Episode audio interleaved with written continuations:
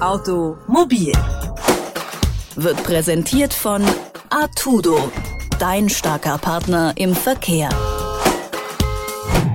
Mobilität ist in unserem Alltag verankert. Sie ist ein Grundbedürfnis und wir greifen darauf unser Leben lang immer wieder zu. Ich möchte von A nach B, ich habe einen Führerschein und ein Auto, ja zack, rein da und losgefahren. Aber wie sieht das eigentlich für Menschen mit einer Behinderung aus? Geht das so einfach mit dem Autofahren? Und worauf muss da im Auto geachtet werden? Ja, und damit hey, hallo und herzlich willkommen zur neuen Folge von Automobil, dem Mobilitätspodcast von Detektor FM. Mein Name ist Valerie Zöllner und die kommenden Folgen, ja, die stehen unter der Überschrift Hab ich so noch nicht drüber nachgedacht. Mal bisschen die Augen öffnen, die Ohren spitzen und über den eigenen Tellerrand schauen. Behindertengerechtes Autofahren ist da für mich ein Punkt. Und deshalb frage ich heute mal ganz konkret nach, und zwar beim Bund Behinderter Autobesitzer e.V. Der erste Vorsitzende, Achim Neunzling, hat sich bereit erklärt, mit mir darüber zu sprechen. Hallo, Herr Neunzling. Hallo, Frau Zöllner. Herr Neunzling, wie sieht das denn für Menschen mit einer Behinderung aus? Geht das so einfach mit dem Autofahren? Äh, Im Prinzip ja. Es ist so, als behinderter Mensch hat man Anrecht, seinen Führerschein zu machen, aber es wird verlangt in der Führerscheinordnung, dass Dinge, die jetzt körperlich nicht gemacht werden können, durch technische Hilfen ausgeglichen werden können. Wenn man also nicht in der Lage ist, äh, das Gaspedal mit dem rechten Fuß äh, zu bedienen, müssen andere Wege gefunden werden, wie eben Gas und Bremse bedient werden. Um das mal so zu formulieren, es gibt keinen speziellen Führerschein für behinderte Menschen. Führerscheine sind gleich mit oder ohne Behinderung. Das drückt sich auch dann ganz besonders aus darin, dass wir behinderte Menschen keine höheren Versicherungsbeiträge zahlen müssen, weil eben man von uns das Gleiche verlangt wie von jedem Autofahrer, der nicht behindert ist, auch.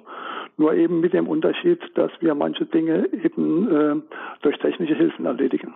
Hm, Sie haben jetzt gerade schon die technischen Hilfen angesprochen.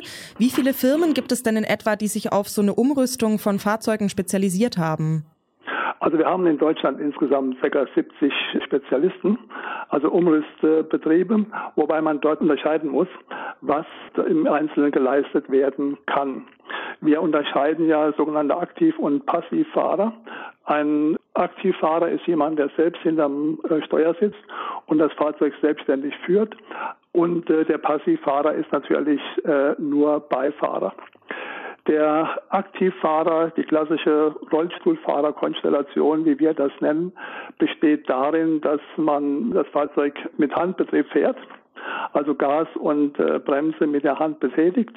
Meistens dann eben so, dass äh, Gas und Bremse mit einem Hebel, der quasi neben dem Automatikwahlhebel, muss man sagen, also quasi neben dem Schalthebel äh, platziert ist und man dort mit Gas gibt und bremst und gleichzeitig dann mit einem Drehknopf das Lenkrad bewegt. Es gibt aber auch Betriebe, die sich rein äh, für äh, die Passivität äh, verschrieben haben.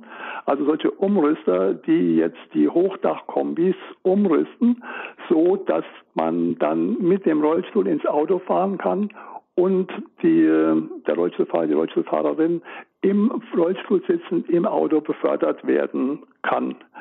Und ähm, dabei ist es äh, jetzt äh, letzten Endes so, dass die Größe des Fahrzeuges eine, eine Rolle spielt. Wer im Privatbereich haben sich in den letzten Jahren natürlich die, die Hochdachkombis äh, durchgesetzt, die wir alle äh, kennen. Namen möchte ich jetzt nicht unbedingt äh, nennen, aber man weiß jeder, was äh, äh, gemeint ist. Und diese Fahrzeuge jetzt erfreuen sich immer mehr Beliebtheit, sodass die Mobilität von Personen, die im Rollstuhl sitzen, auch immer einfacher wird weil man nicht angewiesen ist auf einen Fahrdienst, auf ein Rollstuhltaxi, sondern auch als sich als Privatperson so ein Fahrzeug leisten kann, was dann einfach ein Familienfahrzeug ist, also kein Spezialfahrzeug mehr, sondern Familienfahrzeug, wenn die Person im Rollstuhl befördert wird, wird entsprechend die, die, die Rampe nach außen äh, geklappt und wenn keine Rollstuhlbeförderung stattfindet, ist es hinten ein ganz normaler Kofferraum, also ein Fahrzeug ganz normal nutzbar als Familienfahrzeug.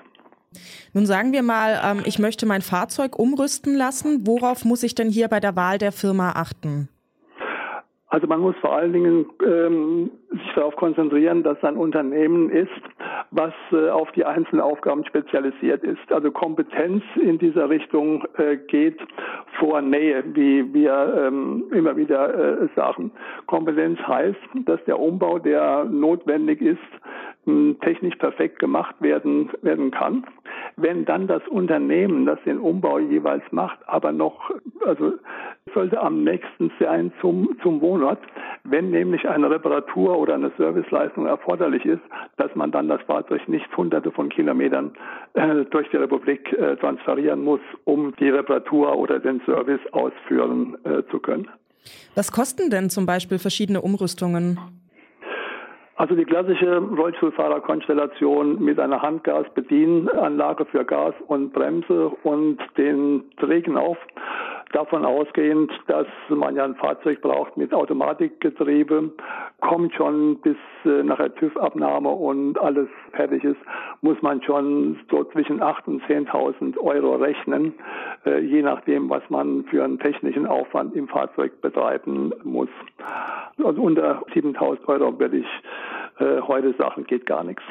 Und wer bezahlt denn so eine Umrüstung? Also gibt es dafür irgendwelche Zuschusstöpfe? Die Bezuschussung geht in Deutschland, gibt es also ans Gesetzeswerk nur die Kraftfahrzeughilfeverordnung. Und zwar die Kraftfahrzeughilfeverordnung ist dazu da, behinderten Personen, die nicht in der Lage sind, öffentliche Verkehrsmittel zu benutzen, die Erreichung des Arbeitsplatzes zu ermöglichen.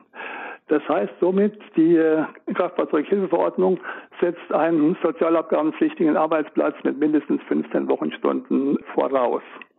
Und äh, dann ist es so, die Nutzung der öffentlichen Verkehrsmittel bedeutet zum Beispiel, ein Rollstuhlfahrer, Rollstuhlfahrerin ist nicht in der Lage, in, in Busse und Bahnen einzusteigen.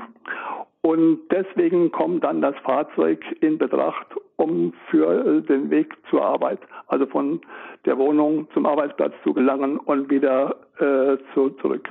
Außer der Kraftfahrzeughilfeverordnung gibt es keine Gesetzesgrundlage, auf der eine finanzielle Unterstützung für Personen in Bezug auf die Anschaffung oder die Unterhaltung oder Betrieb des Fahrzeugs gewährt werden kann.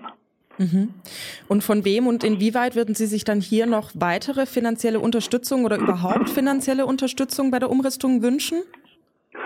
Also wir würden uns vor allen Dingen wünschen, dass äh, jetzt bei den, selbst bei der Kraftfahrzeughilfeverordnung, dass ähm, dort ein, einfach die Realität vom Staat äh, gesehen wird. Der Höchstbetrag für die Kraftfahrzeughilfeverordnung ähm, sind für die Anschaffung des Fahrzeugs 9.500 Euro. Und für diesen Betrag bekommt heute niemand mehr ein Fahrzeug, also ein Basisfahrzeug, auf das nachher handicapbedingte Ausstattung aufgebaut werden kann. Früher waren das 18.000 D-Mark, wurde dann 2000 mit der Euro-Anführung auf 9.500 Euro rechnerisch ein bisschen erhöht. Aber das ist äh, keine Grundlage, auf der jemand ein, ein Auto anschaffen kann ohne selbst mit in Eigenleistung zu treten, also das äh, Draufzahlungen hat. Und das merkt man auch wiederum viele anspruchsberechtigte Personen, wo über die Kostenträger den, die 9.500 Euro fürs Fahrzeug und auch die Umrüstung erhalten würden, können letzten Endes das Fahrzeug nicht anschaffen, weil kein Geld vorhanden ist, um die, die Eigenbeteiligung zu zahlen. Ja klar, also ich meine, wenn man überlegt, so mit 9.500 Euro, wie Sie bereits gesagt haben, da kommt man ja wirklich nicht weit. Ähm, laut Ihrer Erfahrung, so zu guter Letzt, was zeichnet denn das optimale Fahrzeug für behinderte Autofahrer und Autofahrerinnen aus? Das optimale Fahrzeug muss man sich leisten äh, äh können. Und ein optimales Fahrzeug für uns behinderte Menschen ist so, dass es uns nie enttäuscht. Das Auto sollte für uns, äh, muss für uns ein verlässlicher Partner sein, der uns nie im Stich lässt. Weil wenn wir mit unseren Fahrzeugen unterwegs sind und wir bleiben liegen, ja, das ist ein, ein echtes äh, Problem. Aussteigen und selbst das Warnkreuz aufstellen ist für jemand, der im Rollstuhl sitzt, schon ein, ein Riesenproblem. Und ähm, deswegen wir können als behinderte Menschen auch nicht zurückgreifen, ähm, also gut wie nicht zurückgreifen auf Leihwagen, sondern wenn unsere Fahrzeuge in der Werkstatt stehen, und dann sind wir an diesem Tag nicht mobil weil das Autohaus oder die Werkstatt uns keine Ersatzwaren zur Verfügung stellen kann, wie das sonst heute so gerne gemacht wird. Zuverlässigkeit ist eigentlich aus unseren Augen das A und O, wenn es darum geht, Mobilität mit dem eigenen Auto zu erreichen. Ja, Autofahren mit einer Behinderung, wie das konkret aussieht und an welchen Schrauben hier noch gedreht werden muss, darüber habe ich mit Achim Neunsling vom Bund Behinderter Autobesitzer e.V. gesprochen. Vielen Dank für das Gespräch. Bitte, bitte. Tschüss, Frau Zöllner.